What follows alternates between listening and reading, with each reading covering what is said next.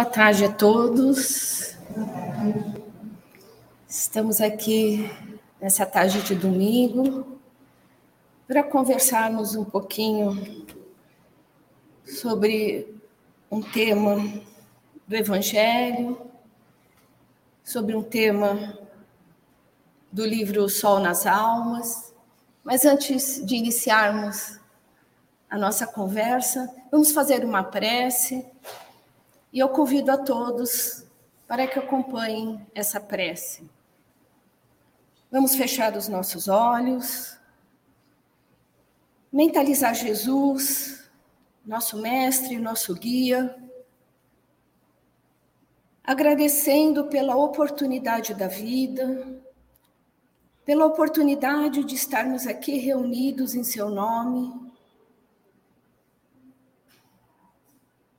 E a partir disso, vamos elevar ainda mais o nosso pensamento, buscando Deus, nosso Pai de amor, nosso Pai misericordioso, e rogar a Ele que possa derramar sobre todos nós as suas bênçãos, a sua luz, para que possamos, nesta tarde, e durante todos os nossos dias, seguir a nossa caminhada rumo ao nosso, nosso aprendizado, rumo à nossa perfeição, para que possamos bem aproveitar a nossa jornada evolutiva.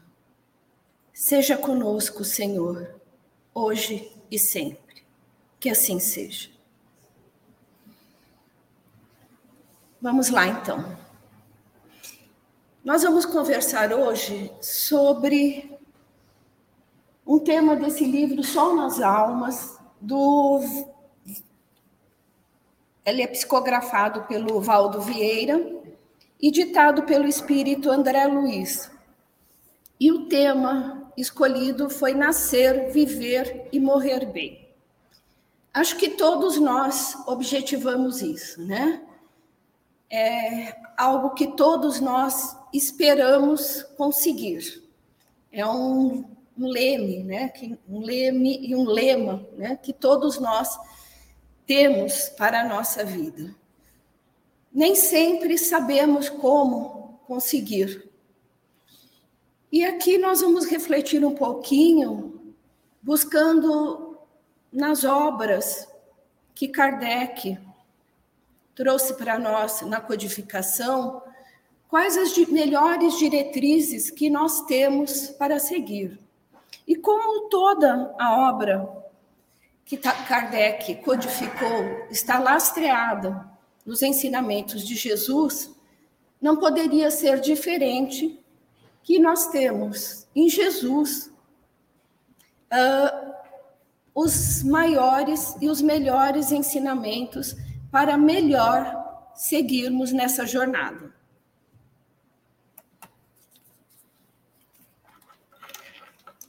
Então vamos lá. Para iniciar a nossa reflexão, vamos começar conversando um pouquinho sobre uh, uma mensagem do livro Vinhas de Luz, onde Emmanuel nos traz o seguinte: que o corpo denso, de alguma forma, representa o molde utilizado pela compaixão divina em nosso favor em grande número de reencarnações para reajustar nossos hábitos e aprimorá-los. Isso está na lição enquanto é hoje. O que, que nós observamos aqui? Emmanuel nos coloca que o nosso corpo físico, a nossa corporeidade, ela é fundamental para que nós possamos aprimorar o nosso espírito. A nossa condição de ser espiritual, ela necessita da nossa parte material. Embora a nossa parte material seja comandada pelo ser espiritual que somos, é através da nossa matéria que nós vamos filtrando as nossas imperfeições e vamos burilando e trabalhando o nosso espírito para podermos seguir rumo ao nosso progresso. Então, não devemos, de modo nenhum, uh, desprezar a grande oportunidade do nosso hoje, do nosso momento de estarmos aqui nessa jornada. É muito importante isso. Nós aproveitarmos cada minuto, cada instante dessa jornada, que é um grande aprendizado para podermos fazer, fazer um futuro melhor, tanto no presente quanto numa próxima encarnação. Então, a, a nossa reflexão, ela inicia justamente por aí, trabalhando a questão da reencarnação. E vamos ver o que nos fala o livro dos Espíritos a respeito. Na questão 132, Kardec vai questionar a respeito de qual é a finalidade da encarnação dos espíritos. Né? Por que razão os espíritos reencarnam? E a resposta que vem dos espíritos é a seguinte: é, ela é um pouco maior, né? Trouxe só uns trechinhos. Deus a impõe com a finalidade de levá-los à perfeição e dessa maneira concorrendo para a obra geral também progredir. Então, nós temos a questão individual do progresso de cada espírito individualmente, de progredir junto a si próprio, burilando os seus defeitos, e temos a condição coletiva, cada um de nós melhorando, sem dúvida nenhuma, o grupo melhora, a sociedade melhora e nós temos um mundo melhor. Vamos seguir aqui. Na questão 162, vem a seguinte questão: a alma que não atingiu a perfeição durante a vida corpórea, como ela acaba de se depurar, de depurar-se? Submetendo-se à prova de uma nova existência. Então, ele traz aqui, sem dúvida nenhuma, e taxativamente a pluralidade das existências, a necessidade de aprimoramento, que nós não temos uma única oportunidade. Se não conseguimos numa, teremos outras oportunidades. E aqui eu ressalto para nós aproveitarmos essa oportunidade, né? voltando lá para aquele primeiro slide, aproveitar o hoje. Temos um livro que chama-se Ação e Reação. Também psicografado por Chico, também do André Luiz, onde uh, Silas, um espírito já numa condição elevada, ele estava há mais de 20 anos aguardando encontrar uma pessoa para poder reencarnar e acertar um débito do passado. E aí André, André Luiz questiona, mas como? Os, os benfeitores espirituais não sabem onde ela se encontra? E Silas responde para ele: sabem, eles sabem. Mas eles não fazem, os, os benfeitores não fazem o serviço por nós e nem fazem a colheita. Cabe a cada um de nós fazê-lo.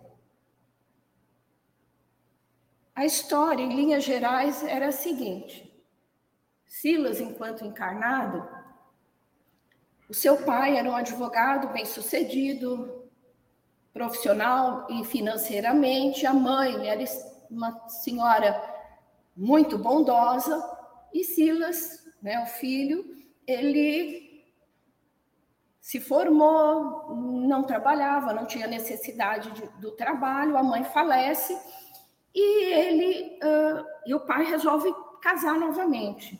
E com o casamento do pai, Silas, muito apegado à posse, né, à herança, com receio da nova esposa, ele vai e envenena a moça.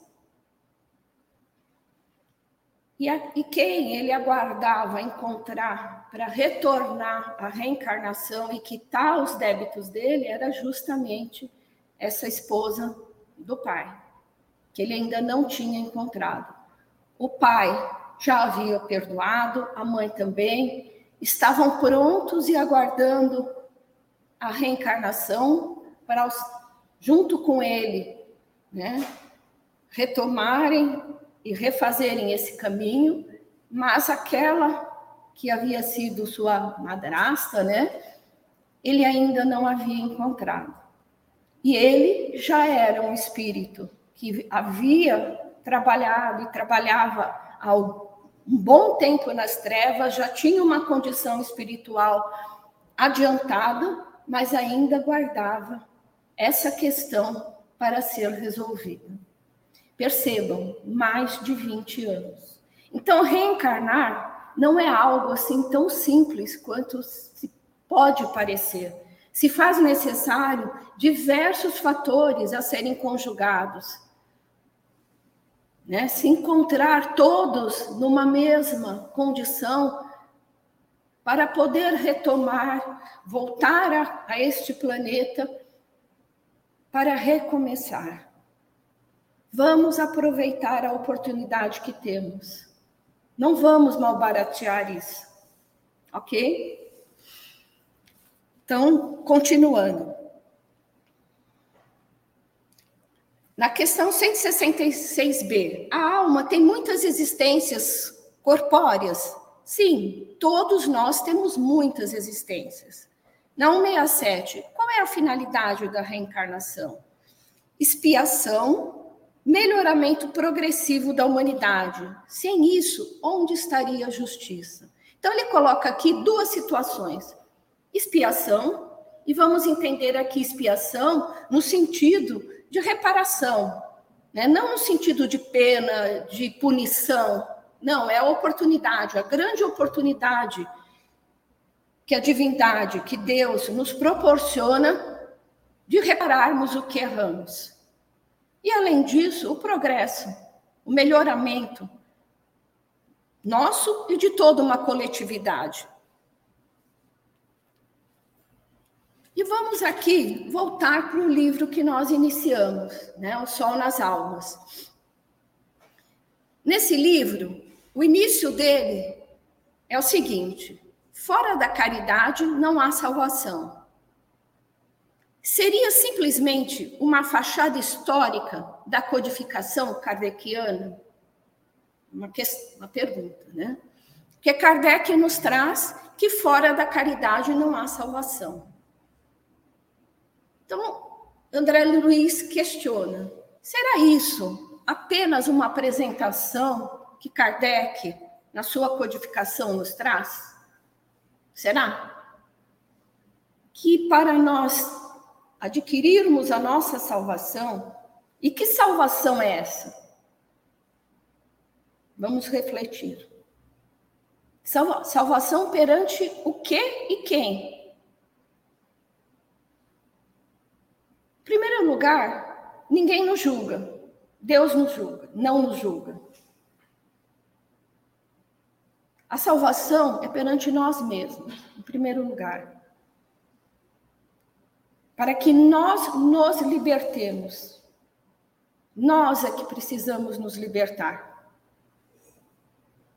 dos nossos vícios, das nossas mazelas, dos nossos sofrimentos íntimos. É isso que nos traz a salvação perante nós mesmos. E essa máxima, fora da caridade não há salvação, quem nos traz é Jesus. Jesus já nos trouxe isso.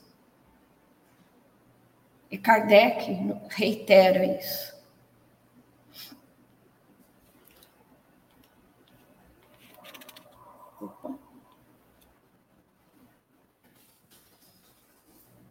A questão 886 ampli, ampliando né, esse conceito e trazendo ele mais a fundo, vem a questão: qual o verdadeiro sentido da palavra caridade? Como entendia Jesus? E a resposta: benevolência para com todos, indulgência para com as imperfeições alheias, perdão das ofensas. Então, vamos refletir sobre isso. Bondade, justiça, indulgência, perdão formam o quê? Formam a lei de justiça, amor e caridade. E essas três leis estão concentradas lá no livro dos Espíritos, na parte final, na parte na terceira parte do livro dos Espíritos, e não é por acaso. Né? Não existe caridade se não existir amor e justiça. É necessário esse conjunto para que exista a caridade. É um tripé. E aqui eu vou fazer uma pergunta. Nós sabemos distinguir entre justiça e bondade? É possível existir bondade sem justiça e justiça sem bondade?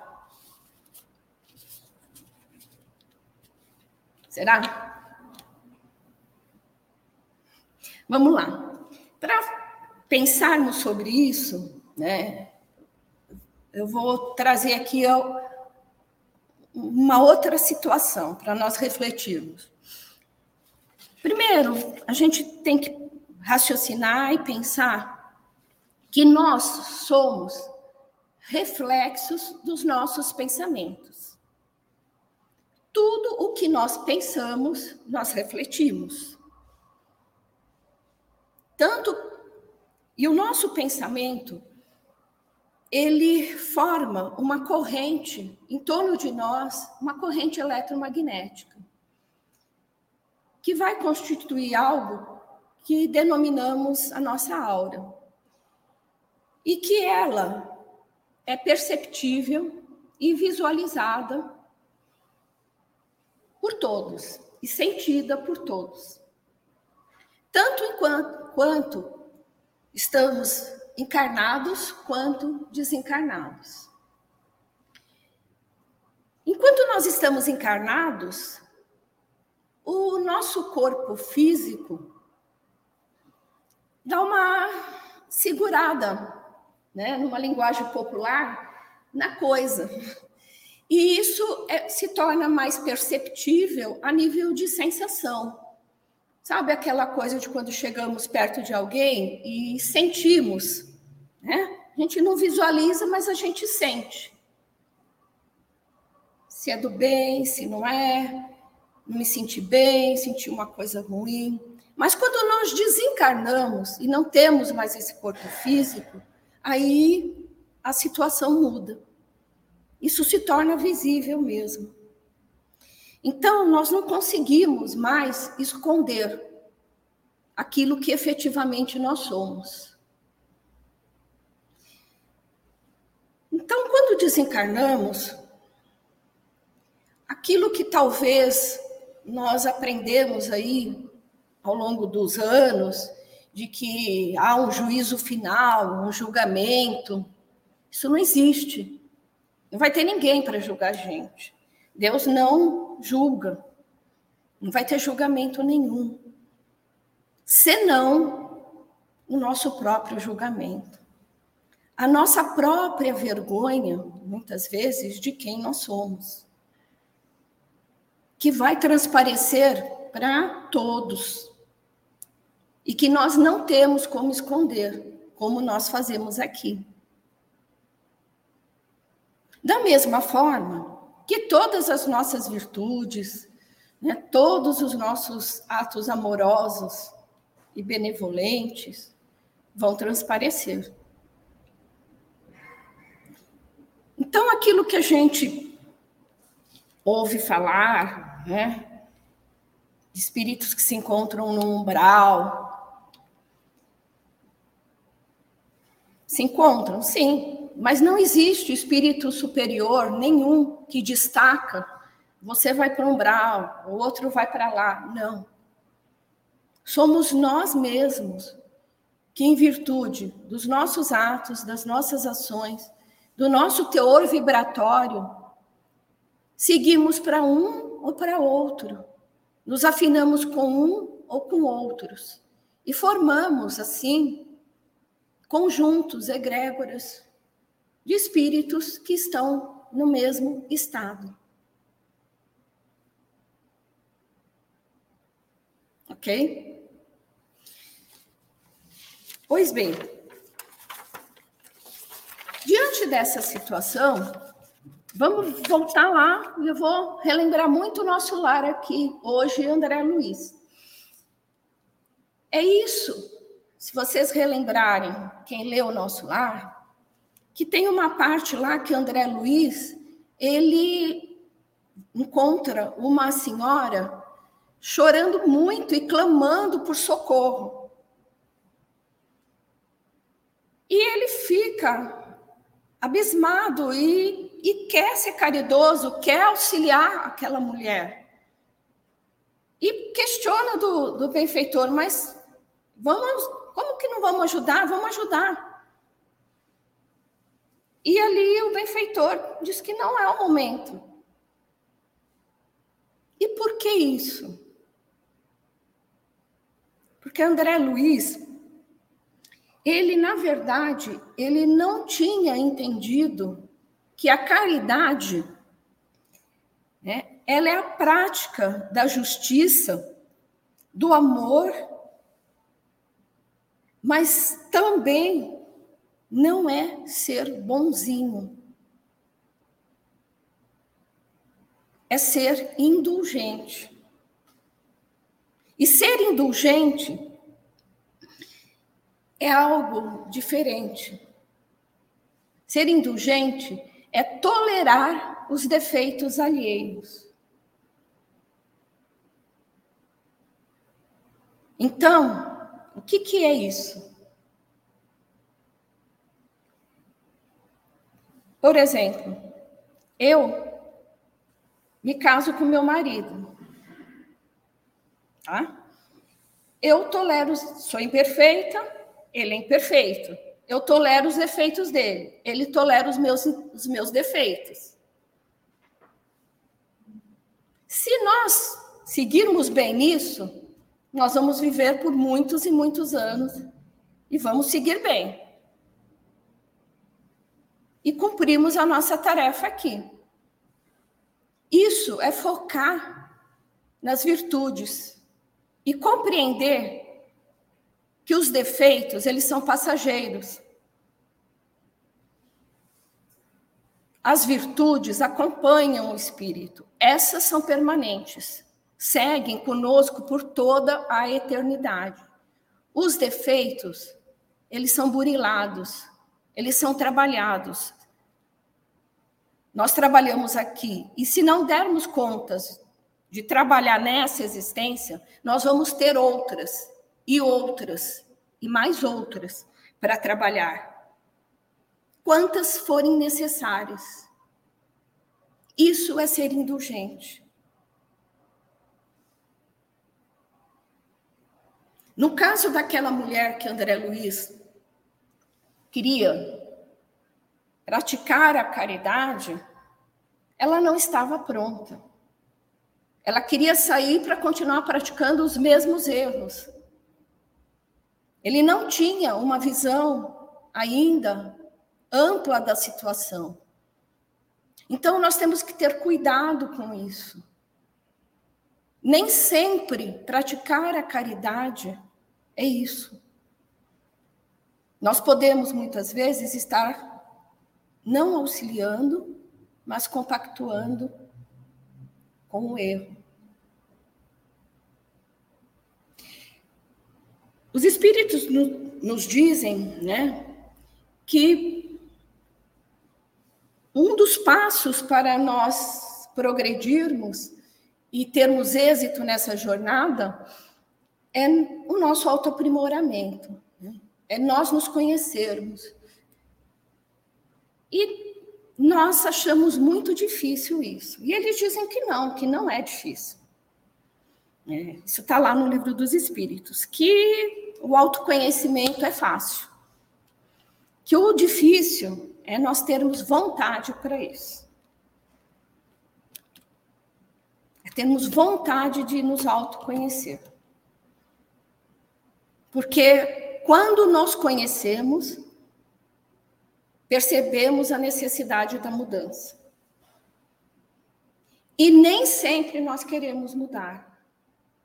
Sabe aquela.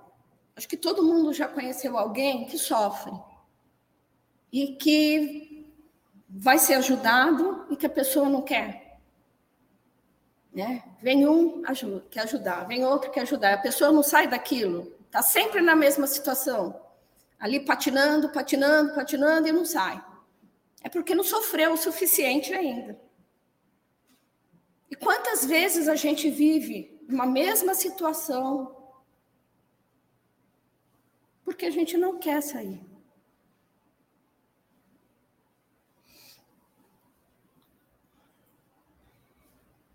Então vamos voltar ali para o Evangelho segundo o Espiritismo. Quando fala sobre o homem de bem, né? Todos nós queremos viver bem. Né? É o nosso sonho. Viver bem, encontrar a felicidade. Mas e ser um homem de bem? Que é esse o caminho. Já vimos da importância da reencarnação, que é do nascer. E para viver bem, para viver bem, se faz necessário ser um homem de bem. E para ser um homem de bem, o que o Evangelho nos ensina e o que o livro dos Espíritos nos ensina, e o que essa lição nos ensina, do livro Sol nas Almas, é que nós temos que passar pela caridade.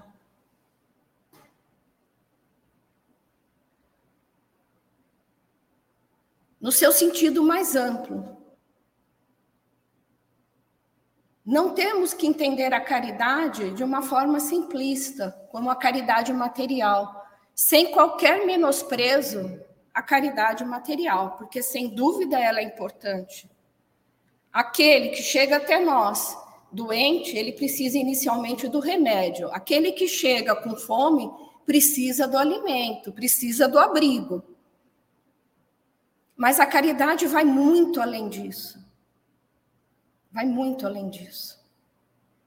Como a gente já viu até aqui. Ela implica na justiça, ela implica no amor, ela implica na benevolência, na indulgência. E ela se faz em cascata.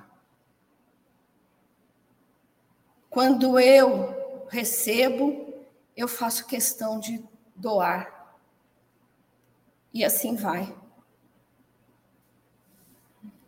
E o que o Evangelho diz? Que o verdadeiro homem de bem é aquele que pratica a lei de justiça, de amor e de caridade em sua maior pureza. Então, o verdadeiro caráter do homem de bem é o caráter do justo, daquele que ama o seu próximo, e aí eu, a gente se pergunta, mas é possível né, ser justo e ao mesmo tempo ser misericordioso? Será que a gente consegue? E aí Emmanuel, no livro Vinha de Luz, ele nos ensina que, que nós não conseguimos isso porque nós analisamos uh, uma situação nós não analisamos uma situação por todos os seus ângulos, nós ainda não temos capacidade para isso. Nós analisamos a, situação por uma faceta apenas, e especialmente por uma única vida. Daí porque nós não conseguimos ser, ser misericordiosos na sua essência. E a gente, quem já leu o livro Vida e Sexo, percebe muito bem isso. Porque no, no início ele nos traz uma situação sobre uma encarnação. E vendo essa encarnação, a gente já julga de, de plano a situação, encontra a vítima, fica abismado com aquilo. Aí, calma, pera lá. Aí vem a encarnação anterior. Quando vem a encarnação anterior, muda a situação. Você fala, não, mas não é bem assim. Aí nos trazem outra encarnação, muda o contexto novamente. E aí você fica atrapalhado, fala, pera, como que funciona isso? Então, nós temos que ter cautela. Qual a conclusão que a gente chega? Não vamos julgar. Nós não temos condições para isso. Né? É muito complicado. A nossa perspectiva é muito ínfima. A nossa perspectiva é de uma única encarnação. E é tudo muito mais amplo, é tudo maior, muito grandioso. Né? Então, o que nós precisamos uh, ter em linha de consideração é que o, o, que, o objetivo, o, o, o necessário é que nós tenhamos amor, complacência, a, indu, a tal da indulgência, né? Para que também os outros tenham essa mesma essas mesmas virtudes para conosco.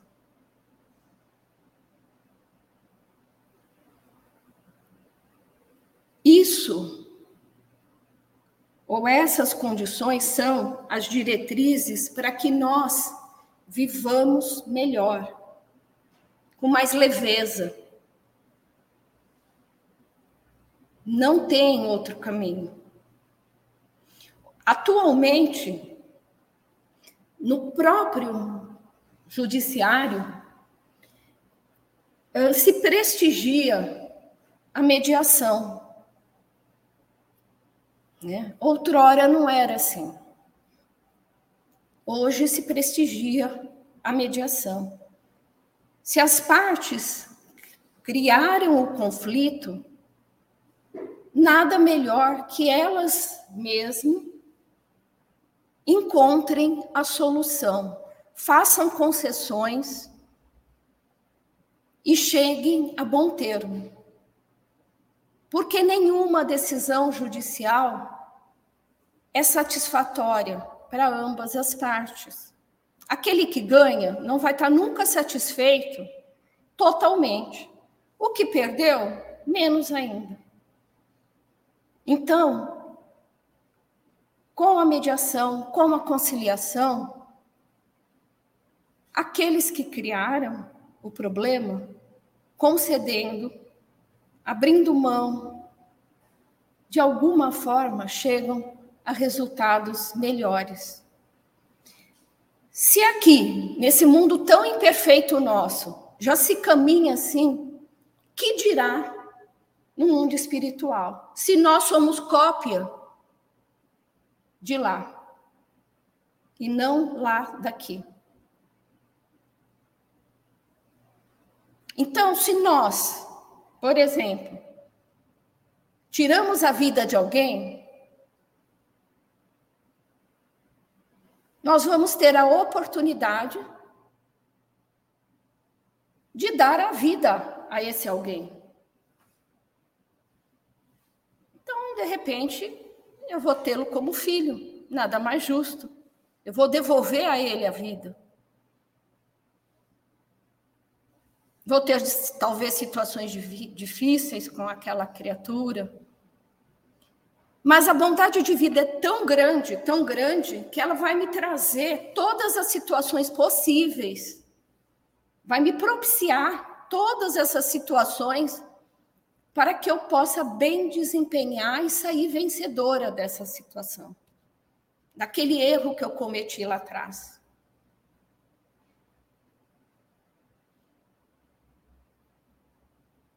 Essa é a justiça, é o amor e é a caridade que o Pai nos ensina.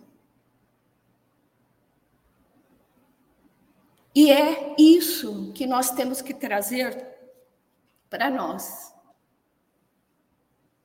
para a nossa vida. Entender que essa é a lei e que aqui nós temos que, de alguma forma, trabalhar dessa mesma forma. Dentro das nossas limitações, sem dúvida. Mas temos que ter isso como meta.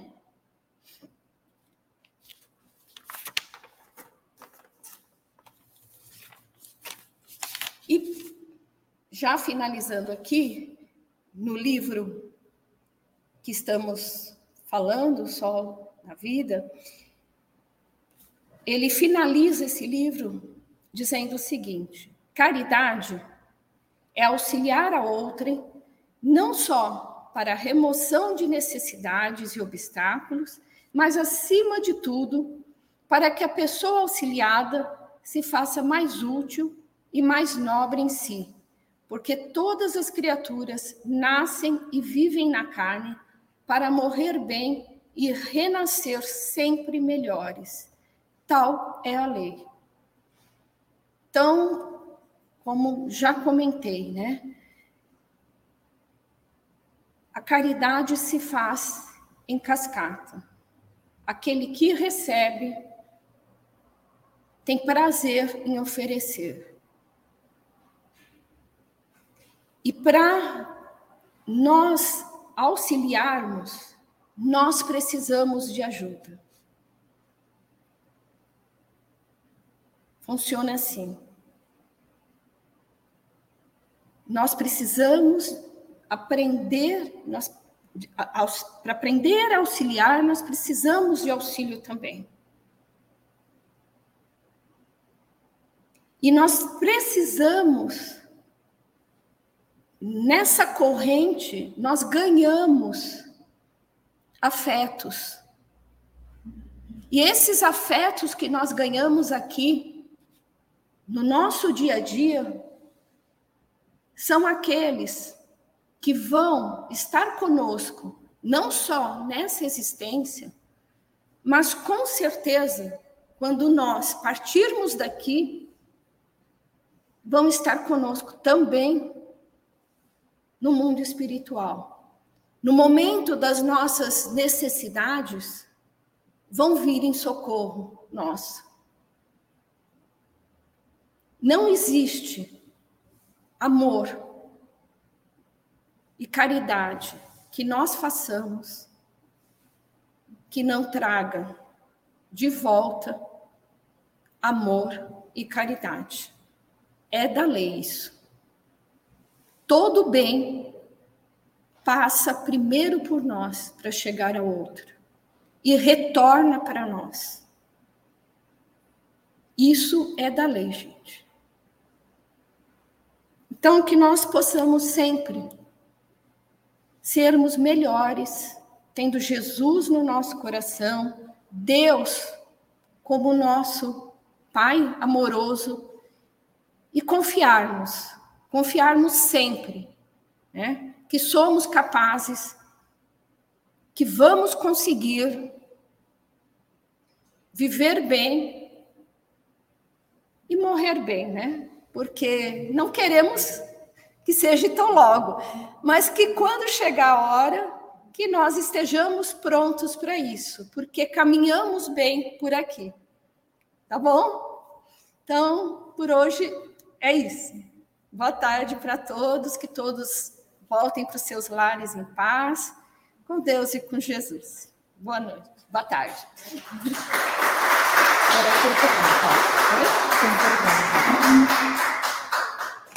Vocês têm alguma pergunta? É hora de fazer, gente. Diga. É, o que o tempo do carnaval? é diferente, sabe? Não. É, como se mistura o tempo entre nós, encarnados e desencarnados, já que é diferente? Como você, é, como que foi esses 20 anos de fila da forma moral? na espiritualidade?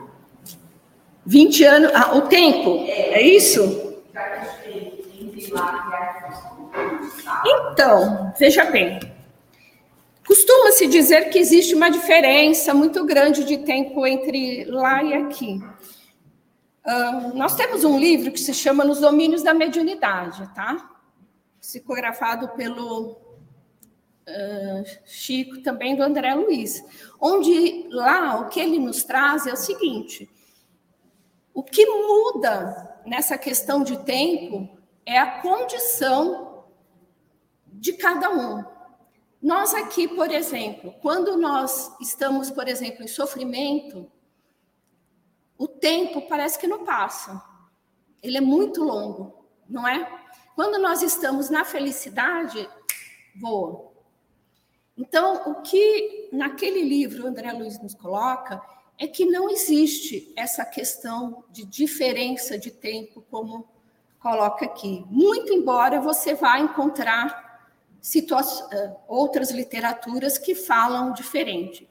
No livro Nos Domínios da Mediunidade, é esse o conceito que ele nos traz, tá? Que é a perspectiva uh, do sentimento de cada um que traz essa diferença. Alguma outra?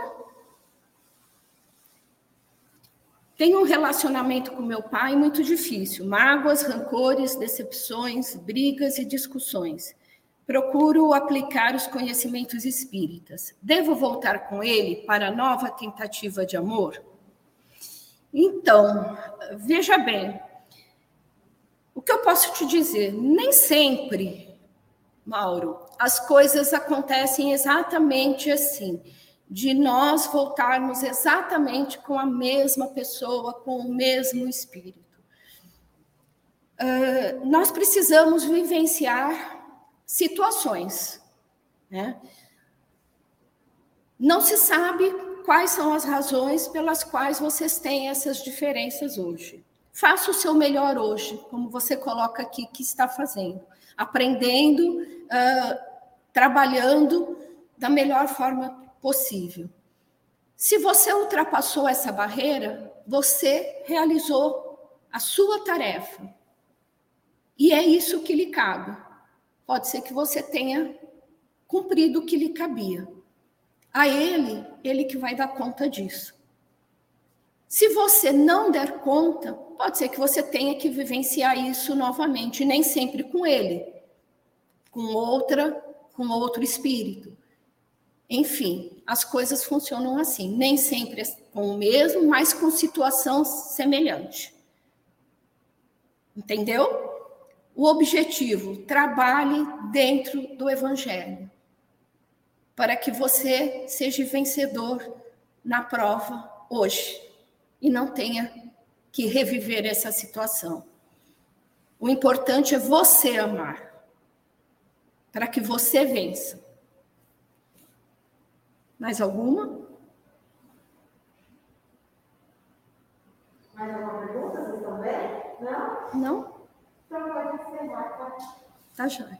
Então, boa tarde, gente. Yeah.